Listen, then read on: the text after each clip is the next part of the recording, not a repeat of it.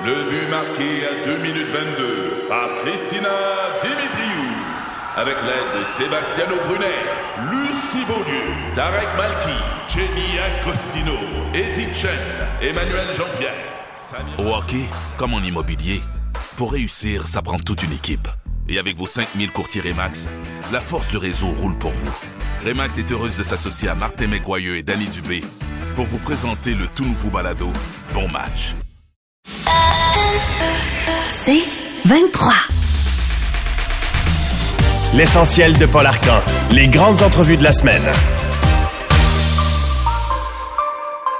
Cette fois, on va parler de la vie nocturne de Montréal, puisque la ville de Montréal a un projet. Il y a eu des projets pilotes, mais on va finalement aller de l'avant pour permettre, euh, dans certains coins de Montréal, que les bars soient ouverts 24 euh, heures, puis des salles de spectacle également. Luc Rabouin est avec nous.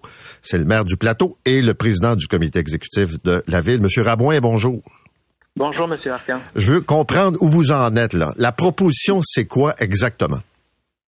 Donc, comme vous l'avez dit d'entrée de jeu, on a réalisé plus d'une vingtaine de projets pilotes euh, dans la dernière année pour euh, tester comment c'était possible de faire des activités pendant toute la nuit, qui durent toute la nuit. Euh, c'était quoi les conditions qu'il fallait mettre en place, euh, ça allait-tu bien se passer à la sortie le matin, ça allait-tu être euh, l'enfer, le bordel, etc. Et ça s'est vraiment bien passé. Donc là, on va un peu plus loin, c'est-à-dire que là, on, veut avoir une politique, c'est-à-dire qu'on va formaliser les conditions pour permettre d'avoir des activités pendant 24 heures. Mais la politique va beaucoup plus loin que ça. La politique, elle veut s'assurer que Montréal demeure une ville festive, une ville de vie nocturne, puis la vie nocturne, c'est pas entre 3h et 6h du matin. Ça commence parce qu'on va souper au restaurant, on va prendre un verre après, on va voir un spectacle. Donc la politique met plusieurs éléments pour s'assurer qu'on demeure une ville reconnue pour sa vie nocturne. OK, mais là, je reviens à, cette idée là de, permettre à des bars de rester ouverts là, plus tard que 3 heures du matin, par exemple. Euh, vous, dans un premier temps, vous souhaitez que ça se passe dans combien d'arrondissements ou dans combien de quartiers de Montréal? Oui, donc on, il y a deux éléments sur le 24 heures. Il y a, on a dit, on veut créer des zones de nocturne, dont un premier quartier 24 heures au centre-ville, pour aller tester, au-delà d'un mode événement dans un établissement, comment ça se passe à l'échelle d'un secteur. Un premier un projet pilote dans le centre-ville. On veut aussi désigner des établissements. Donc, a des lieux de diffusion culturelle qui pourraient être d'emblée certifiés établissement 24 heures, c'est-à-dire qu'on considère qu'ils ont les bonnes conditions pour être capables de faire des activités pendant toute la nuit, puis qu'on pense que ça ne générera pas plein de problèmes avec leur voisinage. Donc ça, c'est deux éléments majeurs dans la politique. Le troisième élément qui est majeur aussi, c'est la réglementation sur le bruit. On le voit là, on le voit régulièrement. Euh, il y a des gens qui ont des plaintes de voisins, qui menacent leurs activités. Donc nous, on cherche le bon équilibre pour s'assurer que les établissements culturels, nos salles de spectacle puissent continuer à vivre parce qu'on en a besoin à Montréal, c'est partie de notre identité, et que les voisins puissent avoir une bonne qualité de vie.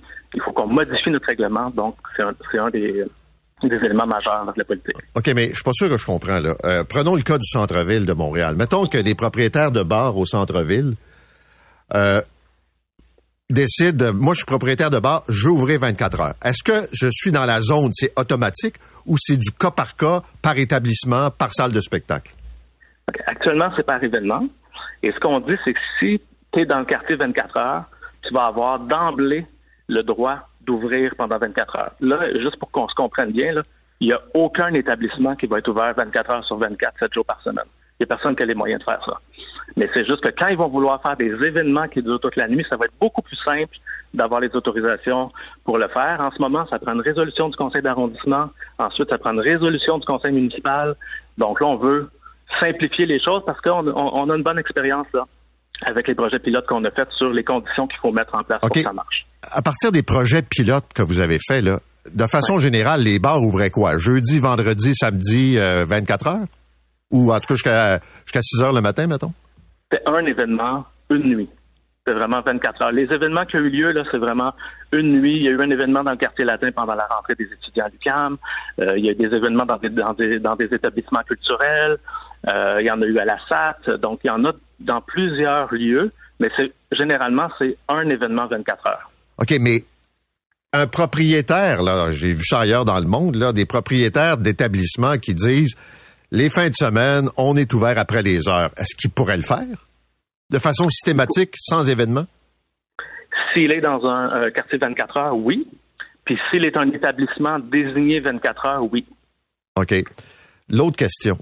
Y a-t-il un enjeu avec les permis d'alcool? C'est-à-dire que je comprends la décision de la ville pour les, en fait, désigner des zones, puis euh, ce qui est des, des, plaintes concernant le bruit. Mais est-ce que la, la, la, régie des permis d'alcool a statué là-dessus? La ville a le pouvoir de prolonger les heures d'ouverture, euh, incluant le permis d'alcool. Donc, nous, on fait déjà ça. Puis pendant tous les événements qu'on a fait dans la dernière année, c'est la ville qui autorise la prolongation de vente d'alcool de 3 heures à 6 heures du matin. OK, la régie des permis d'alcool n'a rien à voir là-dedans. La régie des permis d'alcool gère l'octroi des permis d'alcool. Si un nombre de plaintes important, la régie peut suspendre les permis, elle peut faire toutes sortes de mesures, mais sur les heures, c'est la ville qui a le pouvoir. OK. Parlons du bruit des plaintes. Euh, on a vu des cas, euh, on peut penser au fameux, ben, c'est dans votre coin d'ailleurs, le théâtre de la Tulipe, euh, le voisin qui se plaint, là c'est une salle de spectacle. D'autres endroits, je voyais ce matin des établissements qui ferment. C'est souvent une personne qui va multiplier les plaintes là, pour justement faire fermer l'établissement. Comment vous allez faire en sorte que le citoyen soit pas frustré par le bruit, que les plaintes, on puisse en faire au besoin, puis en même temps, pas tuer ceux dont c'est le métier puis qui ouvrent des établissements? Ben, c'est exactement ça notre défi. C'est vraiment de concilier les deux, là, euh, de trouver, un, notre règlement, il fonctionne pas en ce moment. Donc, il faut qu'on soit capable de l'adapter. On a des lieux forts de la culture euh, montréalais qui sont menacés de fermeture par un, une ou deux personnes. Ça marche pas. En même temps, on veut s'assurer qu'on protège la qualité de vie dans le voisinage. Donc, il faut trouver ce bon équilibre-là. C'est pour ça qu'on veut qu'on revoie notre réglementation. Mais trouver ce bon équilibre-là, c'est pas facile parce que si c'était facile, on l'aurait déjà fait. OK, mais euh, exemple, là, euh, on pense à des quartiers. Euh, Madame Plante a parlé de, du quartier francophone, du quartier latin, là, de, d'en faire un des éléments phares de la vie nocturne de Montréal. On peut penser au village, vous parlez du centre-ville également. Est-ce que les citoyens qui habitent là vont être consultés pour savoir si ça les intéresse? Absolument. C'est ça la prochaine étape de la politique. Dans le fond, nous, on a travaillé beaucoup avec les acteurs de la vie nocturne dans les deux dernières années. Là, le 13 février, on dévoile la politique de la vie nocturne et on lance une consultation publique. Donc déjà, les gens vont pouvoir donner leur avis. On veut que les Montréalais, Montréalaises participent à la consultation. Puis quand on va désigner des zones de vitalité nocturne, ça va se faire avec les arrondissements après consultation de la population. OK, puis si les citoyens en veulent pas, ils en auront pas. Si les citoyens du village en veulent pas, ils en auront pas. Ben, c'est ça qui va se discuter dans la consultation. C'est-tu les citoyens du village? C'est-tu quelques-uns? C'est pour ça qu'on fait des exercices de consultation, là, pour avoir le pouls de la population, puis voir c'est acceptable ou c'est pas acceptable? Si les gens n'en veulent pas, il n'y en aura pas. OK. C'est parce que, M. Rabouin, pour être bien franc avec vous, je me méfie de ces opérations de consultation publique où les dés sont pipés d'avance, puis on s'arrange des fois pour changer de salle à la dernière minute pour faire taire des gens qui seraient contre le projet. Des fois, là, puis là, je, sais que l'office municipal a, disons, une fin d'année difficile, là, mais mettons que j'ai, je suis un peu cynique et j'ai des doutes. Ben, écoutez, les consultations sont, essentielles. Moi, des histoires de changer de salle à la dernière minute, je ne sais pas de quoi vous parlez. Je vous parle dans le sud-ouest de Montréal pour l'endroit où les gens peuvent aller se, piquer. Ah bon, écoutez, euh, je ne sais pas l'exemple. Euh, ben, on avait convoqué les citoyens dans une salle, puis supposément que c'était trop petit, puis on a changé de place à la dernière minute. C'est la façon facile et classique d'éliminer des citoyens qui peuvent être dérangeants ou d'étirer des assemblées pour qu'on reste entre nous pour faire passer le projet qu'on veut. C'est ça qui ben, Je pense que c'est des situations vraiment exceptionnelles. En général, quand on fait nos séances d'information publique, euh, c'est annoncé d'avance, les gens peuvent, peuvent venir, ils peuvent donner leur avis. Évidemment, c'est une consultation en, bout de ligne, là. C'est les élus qui décident, c'est eux qui sont imputables, puis ils doivent expliquer leurs décisions aux citoyens. Mais c'est notre responsabilité d'entendre leurs avis, puis d'entendre aussi l'avis des propriétaires de salles de spectacle, de bars, etc. Puis nous, ben, notre job, c'est de trouver les bons équilibres, le bon équilibre pour s'assurer que les activités de la vie nocturne sont maintenues, ça fait partie de l'identité de Montréal, puis que la quiétude dans le voisinage est préservée. En terminant, est-ce que le projet pilote euh, a généré des plaintes de citoyens sur le bruit?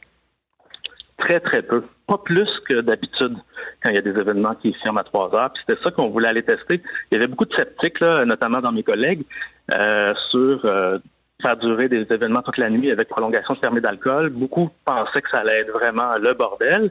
Et ça n'a pas été le cas. Puis même le SPVM fait une évaluation très positive, alors qu'eux aussi avaient des, des réticences euh, au départ. Ça s'est bien passé parce qu'on a mis, on a exigé des conditions euh, en place pour s'assurer que ça se passe bien.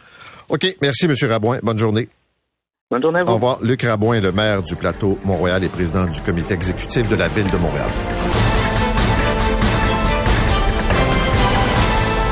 Les, les tambours parce que on connaît maintenant le successeur de Louis-José Houd pour l'animation du gala de la disque. Et le nouvel animateur de la disque est super content! Vous l'avez peut-être reconnu, c'est Pierre-Yves Roy Desmarais qui va succéder à Louis-José Houd pour cette 46e édition du Gala de la Disque. Il est avec nous ce matin. Salut Pierre-Yves! Bonjour Catherine. Euh, Pierre-Yves, tu fait une vidéo où tu tentes de répondre aux questions, aux futures questions des journalistes. On va écouter un extrait et après, on va te poser les vraies questions. Première question. Es-tu nerveux de passer après Louis-José? Ben, c'est un honneur, mais j'aime mieux pas me comparer puis me concentrer sur ce que moi j'ai à faire. Oui. Est-ce que c'est angoissant de chausser les souliers de Louis-José? Ben, sincèrement, c'est pas si pire. Je me dis que de toute manière, la soirée est pas à propos de moi, elle est à propos de notre musique. Oui. Ça doit être stressant de passer après Louis-José. Oui, ben ça commence, là. Alors, la grande Oui, question, mon cher euh, Pierre-Yves, comment ça se passe après justement cette annonce que tu vas animer le Gala de la Disque et les, toutes les comparaisons qu'on va faire? Ben écoute, euh, je, peux pas contrôler euh, les comparaisons. Je vais me concentrer sur euh, essayer d'avoir du fun euh, de mon côté. Là, tu sais, moi, je suis un grand amoureux de ce gars-là, puis tout ça, fait que d'en faire partie, euh, ça serait bien niaiseux de ma part de pas en profiter en ayant peur des comparaisons. Là. Et comment tu vois ton rôle d'animateur? Parce qu'on t'a vu au dernier Bye Bye. Euh, bon, t'es un scripteur, humoriste, animateur, chanteur. Ça va être quoi ta couleur que tu vas amener au Gala de la Disque? Ben ma couleur, c'est que je, comment la décrire, je sais pas, mais euh, je pense que les gens qui m'ont vu sur scène euh, peuvent s'imaginer un peu l'approche euh, que je vais pouvoir avoir, mais euh, euh, c'est une c'est une fête musicale, une fête rassembleuse, la disque, fait que je vais essayer d'être cette espèce de liant là dans le fond. C'est un peu ça mon but. On sait qu'il y a des discussions sur l'avenir des galas. Euh, on a vu, par exemple, des galas où l'intérêt est moins là, les chicanes pour les Gémeaux, euh, le gala artiste qui a disparu. Comment on fait pour garder en vie un gala pour que l'industrie s'y retrouve puis que le public aussi soit pas perdu?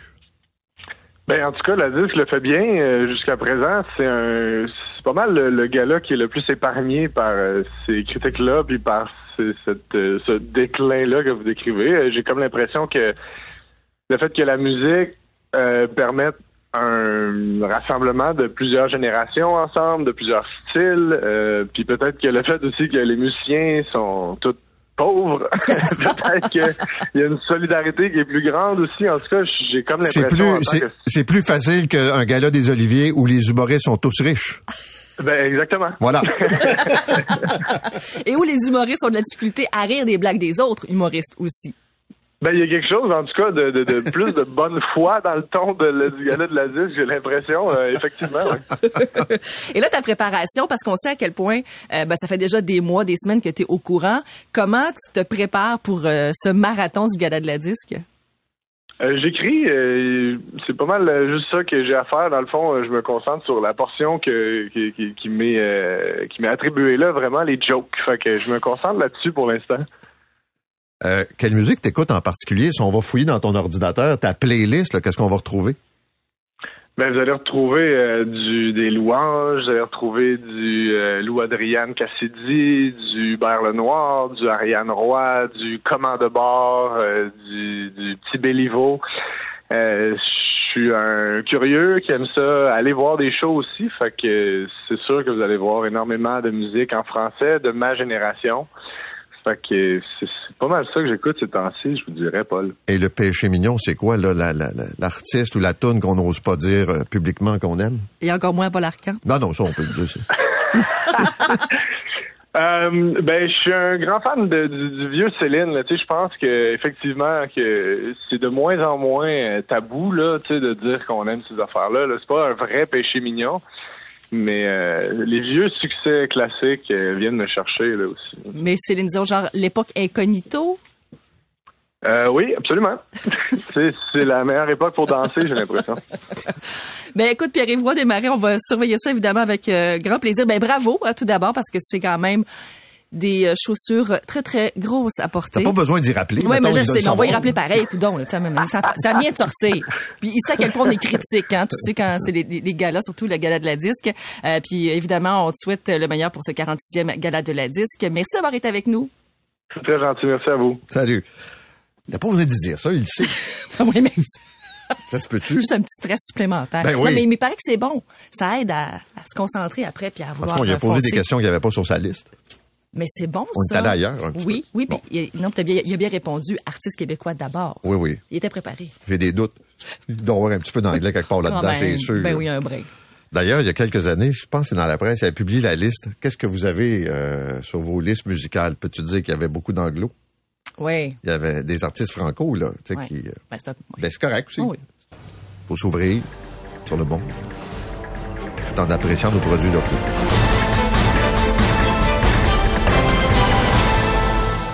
Ici Patrick Marcelet. Dans la deuxième saison de mon balado Relève-toi, je reçois des personnalités d'ici qui ont su se relever après de difficiles épreuves. Écoutez dès maintenant l'épisode avec Geneviève Rioux. Il y a tellement eu plus d'hommes qui m'ont tendu la main après ça que d'hommes qui m'ont fait mal. Je veux pas laisser les hommes qui blessent gagner. C'est pas supposé d'arriver une fois, encore moins deux fois. Qui garantit que ça arrivera pas une troisième fois? Relève-toi, disponible dans la section balado du site web de votre station Cogeco Média. Présenté par le regroupement des centres de prévention du suicide du Québec. Ensemble, tissons l'espoir.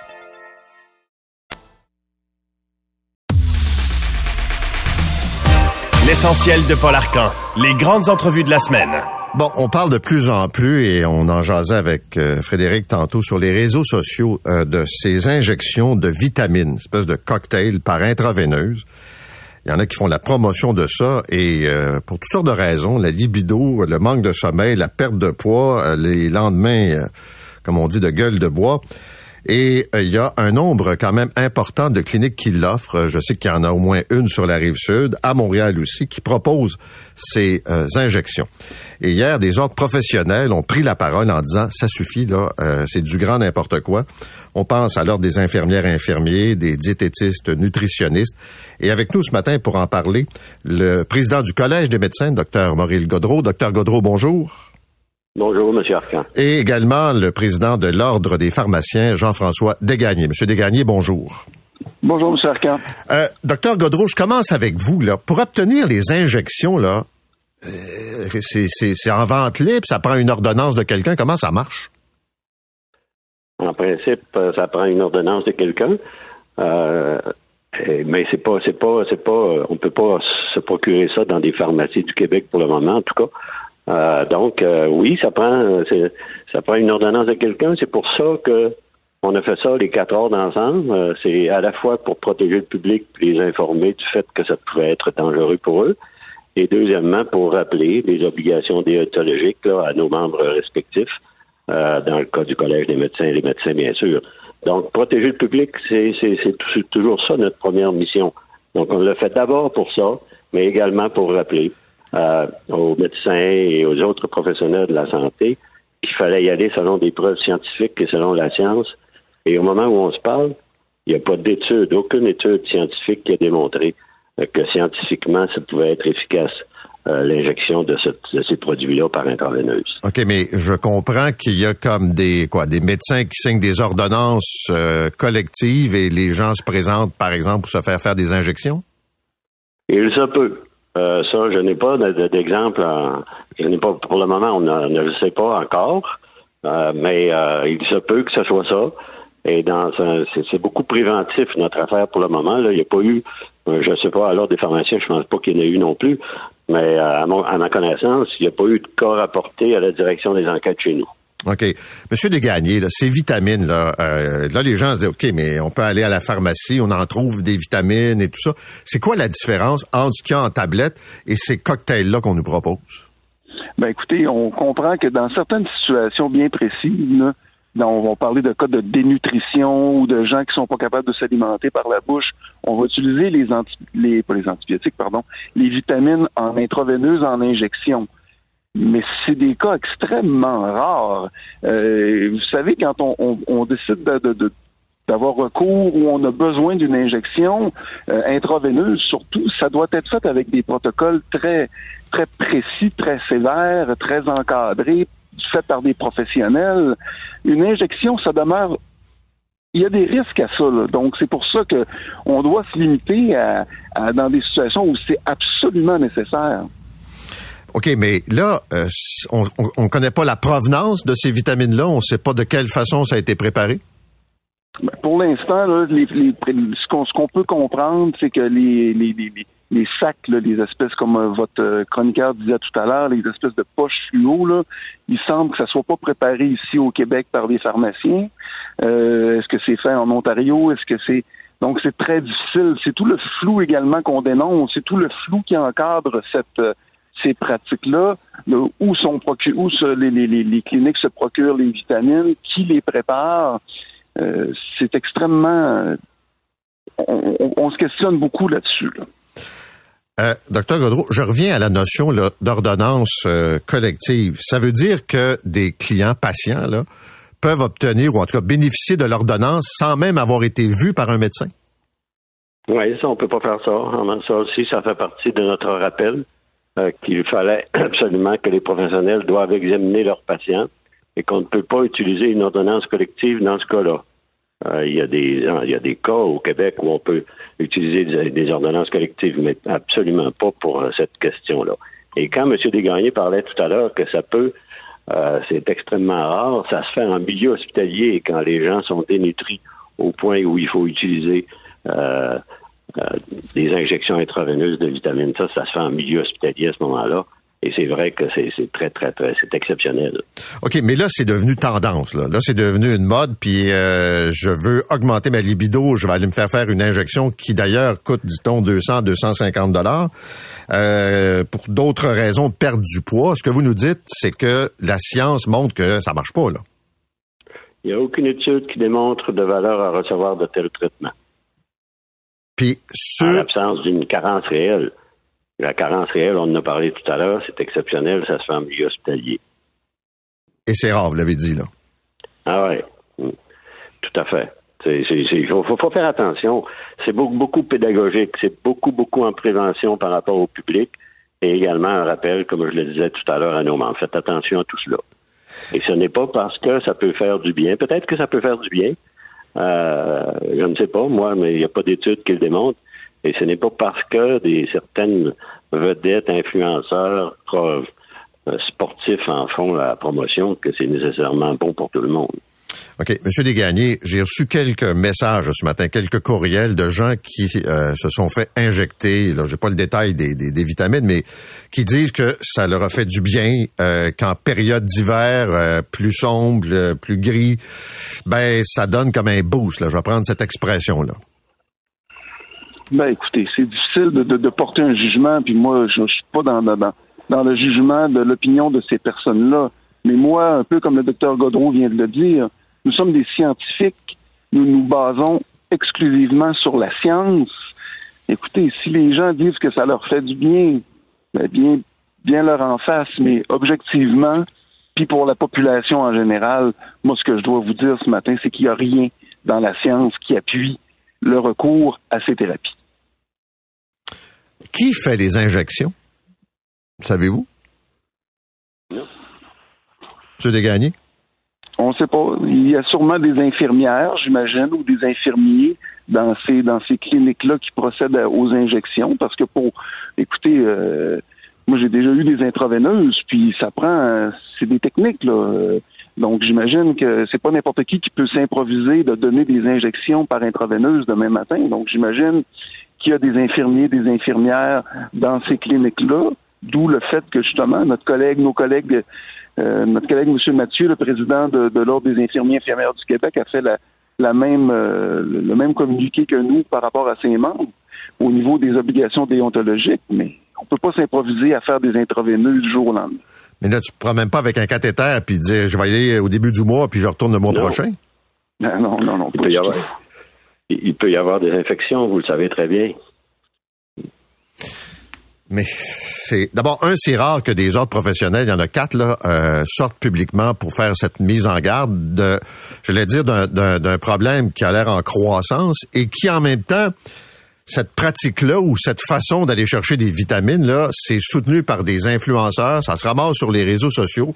On voit ça ici, mais on a vu ça ailleurs, là, aux États-Unis, par exemple, beaucoup. Euh, comment je dirais? Est-ce que je comprends le danger de l'infection, mais de recevoir des antibiotiques, pas des antibiotiques, mais des, euh, des vitamines, est-ce qu'il y a un danger relié à ça? Docteur Godreau? Il n'y a pas de danger relié à ça nécessairement, si ce n'est la possibilité d'infection. Mais il n'y a pas d'études qui viennent nous démontrer que ça peut donner une valeur ajoutée, ça peut donner une valeur positive. Il n'y en a pas non plus qui viennent nous démontrer euh, que ça peut être nocif pour la santé. OK, donc on ne sait pas ce que ça vaut. C'est ça. Mais on sait que ça coûte cher. Il semble. je, pense, je, euh, je pense que oui, ça coûte cher. C'est-à-dire que des fois, tu dis, il y a des produits placebo. Peut-être que ça donne un résultat, puis que, mais dans ce cas-là, euh, vous levez le, le drapeau, puis vous faites bien de le faire. Docteur Godreau, je profite de votre présence. La décision d'Ottawa de repousser dans le temps l'aide médicale à mourir pour les gens qui ont des enjeux de santé mentale chroniques et, lourds. Vous pensez quoi de ce report? Ben, nous, notre position là-dessus était très claire. On est allé d'ailleurs témoigner euh, il y a quelques semaines à, Ottawa à ce sujet-là. Et la posture du collège, c'était d'aller de l'avant puis de poursuivre avec des, critères bien établis, bien encadrés. Et donc, euh, oui, je comprends que la société euh, canadienne n'est pas euh, n'est pas prête à aller aussi loin. Mais nous, notre posture, c'est que nous devrions envisager sérieusement pour ces patients qui ont des problèmes de santé mentale, comme les autres patients qui ont des problèmes de santé physique, d'aller de l'avant. Et on est déçus de cela. Merci beaucoup tous les deux d'avoir été avec nous. Docteur Maurice Godreau, qui est le président du Collège des médecins du Québec, Jean-François Desgagnés, le président de l'Ordre des pharmaciens du Québec. Et là, euh, évidemment, plus on en parle, plus ça amène de, de réactions. Euh, c'est une mise en garde faite par des ordres professionnels. Il y a des enjeux euh, quand on parle d'injection par intraveineuse. Puis deuxièmement, il n'y a rien qui prouve l'efficacité. Je ne dis pas que dans votre tête, ça donne pas des résultats. Mais euh, méfiez-vous des influenceurs qui sont souvent payés pour faire la promotion de ces euh, produits-là qu'on présente comme étant extraordinaires. Mais euh, des vitamines, ça peut être bon, mais euh, peut-être surtout pas de cette façon-là. Ici Patrick Marcelet. Dans la deuxième saison de mon balado Relève-toi, je reçois des personnalités d'ici qui ont su se relever après de difficiles épreuves. Écoutez dès maintenant l'épisode avec Marianne Saint-Gelais. J'étais pas fière de mes médailles. Je me disais, ils m'apportent absolument rien. J'ai pas plus de vie, j'ai pas plus d'amoureux, j'ai pas plus de famille, j'ai pas plus de scolarité, j'ai absolument rien. Relève-toi, disponible dans la section balado du site web de votre station Cogeco Média. Présenté par le regroupement des centres de prévention du suicide du Québec. Ensemble, tissons l'espoir.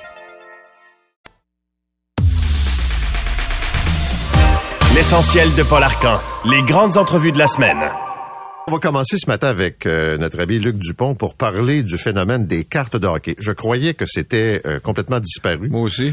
Mais visiblement, il y a encore des gens qui sont prêts à payer cher pour des cartes. Ben, souviens-toi récemment, ce jeune garçon du Saguenay-Lac-Saint-Jean qui avait découvert une carte de Lewis Hamilton euh, qui l'a vendue à fort prix. Et là, on apprend qu'il y a une famille en Saskatchewan qui a découvert une boîte non ouverte qui euh, contient des milliers de cartes de hockey de 1979. Ça, c'est l'année recrue de Wayne Gretzky. C'est ce qui crée, entre autres, l'engouement autour de cette boîte qui va être vendue à l'encan. On a déjà dépassé la barre du million de dollars euh, pour mettre la main sur cette boîte. On ignore le nombre exact de cartes recrues de Gretzky qu'il y aurait dans cette boîte, mais euh, disons que ça a créé une nouvelle euh, folie autour des cartes de hockey. Et pour parler de ce phénomène que je croyais moi aussi disparu, on va aller retrouver euh, Luc Dupont, professeur à l'université d'Ottawa. Monsieur Dupont, bonjour. Bonjour à vous deux. Euh, comme ça, les cartes de hockey, c'est loin d'être mort, d'après ce qu'on peut voir. Ouais, visiblement, ça, ça marche encore. Et l'histoire est absolument rocambolesque de A à Z euh, dans ce cas-ci. Donc, c'est l'histoire d'une famille qui, à un moment donné, semble-t-il, se souiller soudainement qu'il y aurait une grosse caisse à quelque part dans le sous-sol. Et là, on va jeter un petit coup d'œil. On s'aperçoit qu'à l'intérieur de ça, il y a 16 boîtes, 48 paquets. Euh, initialement, d'ailleurs, quand on va inscrire ce, ce magot-là ou ce trésor-là sur Internet, on prétend qu'il y a 10 cartes par paquet, donc 7680 cartes. Et il y a quelqu'un qui dit, Hum, je pense que vous vous êtes trompé. Dans le temps, Opichi mettait 14 cartes par paquet, donc c'est pas 7680 cartes qu'il y a, mais 10 752 cartes. Si ça arrêtait là, ce serait déjà assez fort. Euh, L'autre truc, c'est que en commençant euh, à fouiller euh, là-dedans, évidemment, très rapidement, on se dit, euh, ben c'est peut-être la saison 80-81, mais non, c'est la saison 79-80, je le précise parce que sur l'emballage, c'est inscrit euh, 1980. On va demander à une firme indépendante, tenez-vous bien comment elle s'appelle, d'authentifier tout ça? Elle s'appelle le Baseball Baseball Card Exchange. Donc, ça s'invente pas non plus. C'est le baseball qui va confirmer que le hockey a raison dans ce cas-ci. Et pour déplacer les cartes jusqu'à Dallas, euh, on va engager des gardiens de sécurité qui vont surveiller la grosse caisse en question en se disant a probablement un magot là-dedans, d'autant plus que des cartes de Wayne Gretzky des, en parfait état, il y en existe deux sur la planète. Et que la dernière fois qu'on en a vendu une en 2021, euh, elle s'est vendue 3,75 millions de dollars. Mais si ça demeure encore populaire, est-ce que le cercle de collectionneurs a, lui, euh, rétréci ou rapetissé quand on regarde les prix que les gens sont prêts à payer pour ça, là? Oui, dans ce cas-ci, assurément, il y a même des gens qui pensent que ça, c'est fort probablement que ça peut se ramasser au Japon. Et ce serait quelqu'un qui achèterait la caisse, mais qui jamais ne l'ouvrirait. Parce qu'évidemment, vous devinez que euh, y a toutes Pour sortes la de- revendre plus tard, c'est ça? Ben oui, ou, ou sinon, il y a toutes sortes d'approches possibles parce que on a déjà aussi vendu des.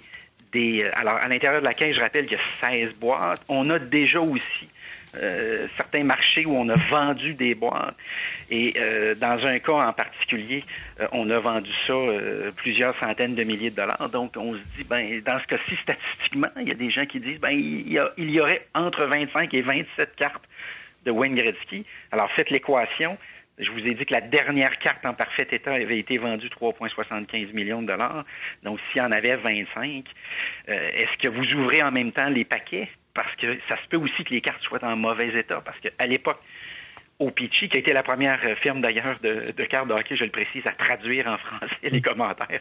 Je vous dis ça parce que dans mon jeune temps, je me souviens de, des commentaires des joueurs de hockey. C'était toujours très drôle. Genre, César Maniago aime beaucoup jouer au golf l'été. C'était toujours des commentaires très bizarres.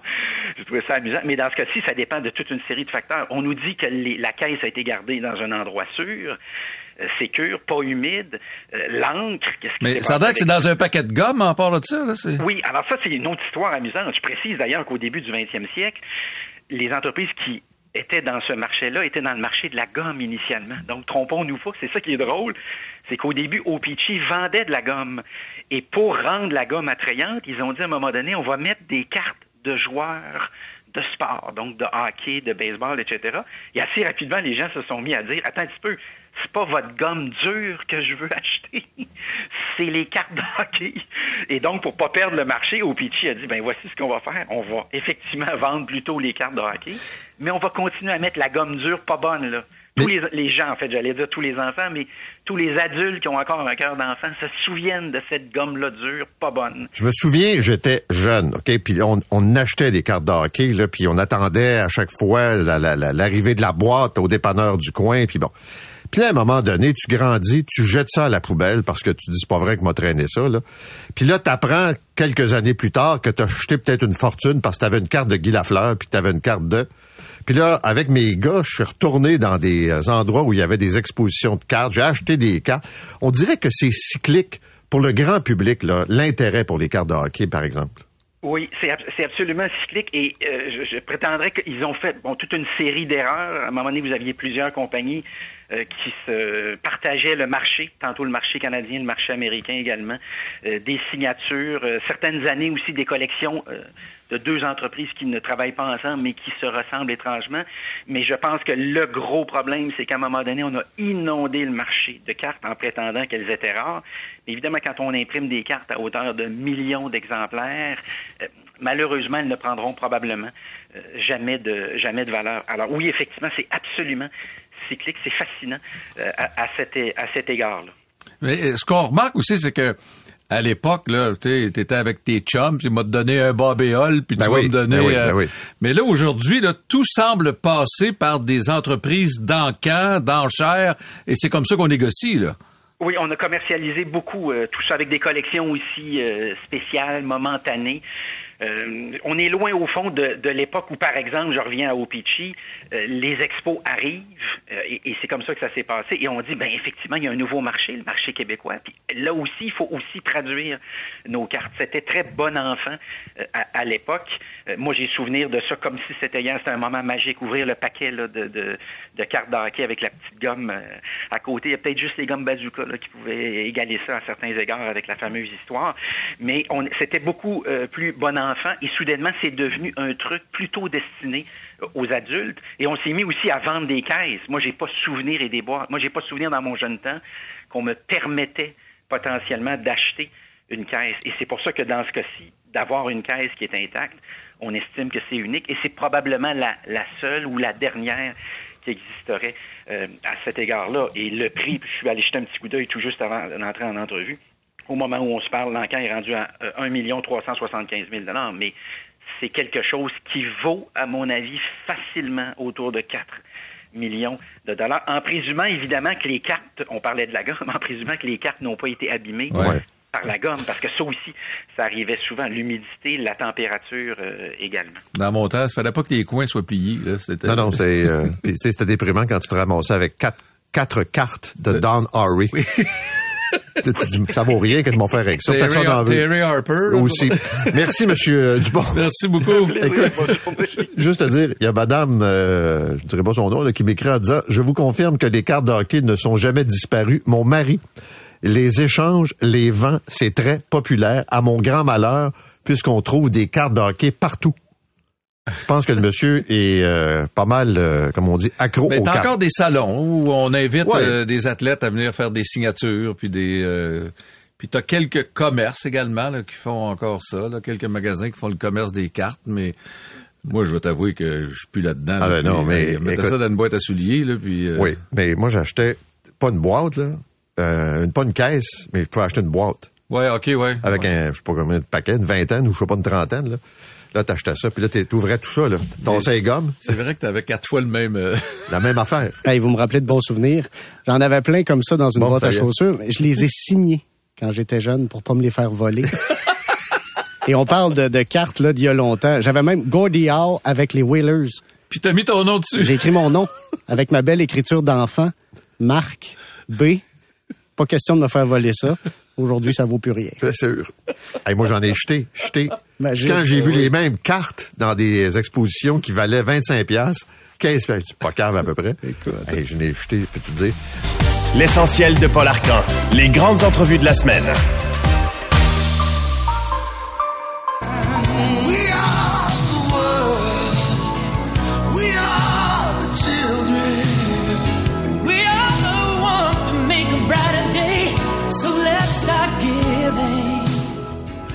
Bon, pourquoi ça ce matin? Ben, parce qu'il y a un documentaire sur Netflix qui vous amène dans les coulisses de la création de cette tune unique au monde, là. We are the world. Et on connaît évidemment tout le monde cette chanson et vous allez l'avoir en tête toute la journée aussi. Sûr. Tellement que c'est un grand, grand classique. Et les coulisses de la création de la chanson sont vraiment passionnantes. Moi, j'ai regardé ce documentaire présenté sur Netflix. C'est extraordinairement bien fait parce que, en en fait, on est vraiment à l'intérieur de comment on a enregistré lors de cette fameuse nuit de janvier cette chanson avec 47 artistes. Et comme on voulait aussi ben, immortaliser le moment, évidemment, faire un vidéoclip, il y avait des caméras, des micros. Donc, les gens, on les entend aussi, on voit leurs réflexions, on voit les gros plans, ce qu'on n'avait peut-être pas vu nécessairement dans les dernières années. Puis on voit que les gens vieillissent. hey, Bruce Springsteen. Oui, Hein? oui, parce que plusieurs commentent également leur expérience dont Cindy Lauper, Lionel Richie et aussi Bruce Springsteen. Et en fait, il faut, faut se rappeler, c'est une idée du chanteur Harry Belafonte qui lui voulait recréer un peu ce qui avait été fait en Angleterre avec Band-Aid. Vous vous souvenez de la chanson aussi Do They Know It's Christmas? On voulait en faire une version américaine pour aider la famine en Afrique. D'où est né le regroupement USA for Africa? Il est allé voir un gérant d'artistes euh, ou aussi un bailleur de fonds avec une- un carnet d'adresses hyper bien garni qui s'appelle Ken Graken. Et lui a décidé décidé de mener ça vraiment de son côté, a appelé plein d'artistes et a commencé par Michael Jackson et Lionel Richie pour dire, ben, est-ce que ça vous tente d'écrire une chanson? Euh, notamment, est-ce que vous êtes capable de, de, de, de, faire euh, une chanson qui pourrait être porteuse? Les deux se sont rencontrés. Lionel Richie est allé chez euh, Michael Jackson. Finalement, réussissent à faire une chanson. Il y a le serpent de Michael Jackson qui s'échappe. Lionel Richie a eu la peur de sa vie. A le chimpanzé qui s'engueule avec un oiseau, là, je pense. Exactement. Mais la démo de cette chanson, je vais faire entendre Michael Jackson qui a une voix très très claire, qui se pratique en attendant les invités et c'est magnifique. We are the children. We are the ones who make a brighter day. So let's start giving. This is the most remarkable voice I have ever heard in my life. We are the world. We are the children. Et pour réaliser cette chanson, on retient les services du grand Quincy Jones. La date choisie pour l'enregistrement, c'est tout de suite après les American Music Awards, qu'anime d'ailleurs Lionel Richie. On trouve un studio tout près où les artistes vont tout de suite après le gala aller enregistrer euh, toute la nuit. Et là, ça se fait en secret. Faut dire qu'on veut pas ébruiter parce qu'il y a beaucoup d'artistes au même endroit. On veut pas avoir de paparazzi, on veut pas vraiment avoir de journalistes non plus. Une fois que le démo est enregistré, on envoie le tout par cassette. Je me rappelais même plus que les cassettes existaient, mais effectivement, on le fait par la poste avec en omettant l'adresse, mais ça s'est fait à la main. Les artistes ou même les agents recevaient la cassette pour se pratiquer un petit peu. Et là, on parle quand même d'artistes exceptionnels. Je dis une quarantaine d'artistes de Stevie Wonder, Ray Charles, Bruce Springsteen, Cindy, euh, Lauper, Bob Dylan, euh, Kenny Rogers, Bette Midler. Et c'est en fait les artistes du moment dans les années 80 qui fonctionnaient bien. Et là, il y a des gens qui se sont demandé, mais pourquoi Madonna n'était pas là? Elle n'a pas été invitée. On a choisi plutôt euh, Cindy Lauper à sa place. Et Prince avait été invité. On a même demandé à sa blonde de l'époque, euh, Sheila He, de participer à l'événement en se disant, ben, si sa blonde est là, il va peut-être venir faire un tour en studio. Finalement, il a refusé toute la nuit. Et c'est pour ça que Prince n'a pas participé à We Are the World. Et euh, au moment de l'enregistrement, Lionel Richie a eu la très, très bonne idée d'écrire juste en haut de la porte du studio, laissez vos égaux à la porte. Faut comprendre qu'avec tous ces artistes, mettons qu'il y en a qui ont peut-être la mèche un petit peu plus courte, qui prennent pas toujours les critiques non plus. Et Mais pourquoi c'est lui ou elle qui a tel moment dans la chanson? Pourquoi c'est pas moi? Pourquoi j'ai juste deux phrases à dire? Pourquoi? Non, mais c'est sûr, là. Il y en a qui sont pas nécessairement reposants. parce qu'il y a la portion groupe, puis au départ ça va très très bien, mais après on choisit justement les refrains. Pourquoi moi je suis avec telle personne? Pourquoi euh, on me plaçait avec euh, un, artiste plutôt qu'un autre? Et là le temps commence à manquer aussi. Il faut se rappeler qu'on est la nuit, qu'on a un moment euh, quelques heures seulement. Donc à un moment donné, Stevie Wonder commence à vouloir faire un petit peu d'improvisation, commence même à dire ah ben on pourrait mettre du Swahili dans la chanson. Ça fait pas l'affaire. Ça commence à chicaner un peu. Et là arrivent les parties solo. Il y en a qui ont plus de problèmes que d'autres. Vous avez le chanteur euh, de jazz et de blues Al Jarreau qui lui a pris un petit verre, il est pas capable pantoute de chanter, c'est vraiment compliqué. Et arrive Bob Dylan, qui lui depuis le départ, on le voit euh, dans les images, il a pas l'air vraiment à sa place. C'est pas son beat. C'est pas son genre du tout. Même au niveau de la voix aussi, c'est un immense artiste, mais c'est pas un grand chanteur. Et euh, je vais vous faire entendre les débuts quand il commence à, à vouloir interpréter la chanson. Avec, en fait, sa partie, ça sort pas. Et c'est avec l'aide finalement de Stevie Wonder qu'il va réussir à chanter.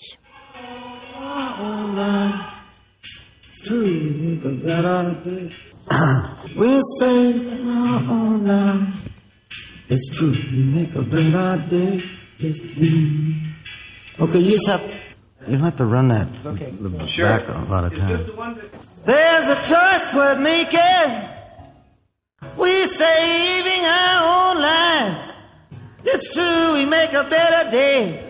Just you and me. Et il a réussi parce que Stevie Wonder le pris à part, puis il a commencé à l'imiter. Il dit comme ça que tu dois la chanter. Et c'est exactement ce qui est arrivé. Et par la suite, ben, c'est Bruce Springsteen. Lui, il vient de terminer sa tournée Born in the USA. Il a plus de voix. Il est 6 heures du matin. Mais là, il donne tout. Il a une attitude extraordinaire. Et euh, l'enregistrement se fait de cette façon. Saving our own life. It's true, we make a better day. Just you and me. My voice was not great, but I sung as best as I could. We are the world. We are the children. So let's start giving. There's a choice we're making. We're saving our own lives. So let's start giving. Quand on parle d'un artiste exceptionnel, c'est Bruce Springsteen, parce que lui, il a pas chialé. Non, non, non, il, était là jusqu'à... Jusqu'à la fin. Oui, 7 heures le matin. là. Exact. Et l'enregistrement s'est terminé aux alentours de 8 heures du matin. La chanson, par la suite, les semaines suivantes, est sortie. Ça a récolté 80 millions de dollars pour l'époque. On parle d'à peu près aujourd'hui 160 millions. Et, et ce que j'ai aimé aussi, c'est quand même de voir des artistes qui se réunissent pour une bonne cause. Oui, on voit à quel point ça peut changer les choses parce que ça l'a vraiment aidé, mais aussi de voir des leaders naturels qui ont été là, comme Lionel Richie, qui a été dans l'ombre pendant de nombreuses années. On le trouvait quétaine à l'époque. On disait, ah ouais, We Are the World, on n'est pas certain. Mais quand on revoit ces images-là, ben, c'est lui qui a été un des grands instigateurs aussi. Est-ce qu'on peut réécouter euh, un petit moment de cette chanson quand même? We are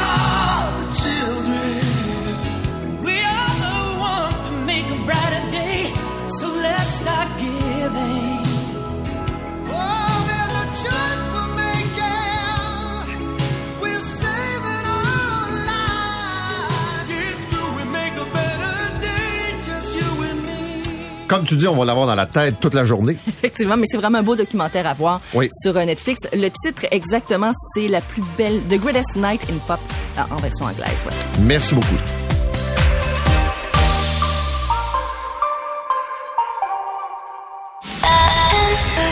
C'est 23.